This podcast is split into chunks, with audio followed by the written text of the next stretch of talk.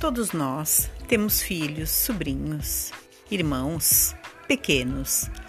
É, também sou psicóloga, sou mãe, sou irmã, sou tia, sou madrinha. Então, em todos os nossos lares existem conflitos, problemáticas, dificuldades de comportamento infantil.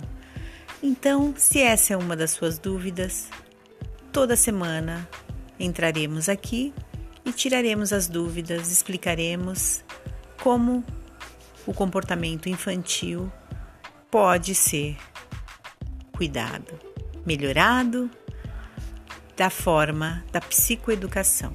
Vamos lá? Psicóloga Francisca Bezerra, Psicofran. Um abraço, até a próxima.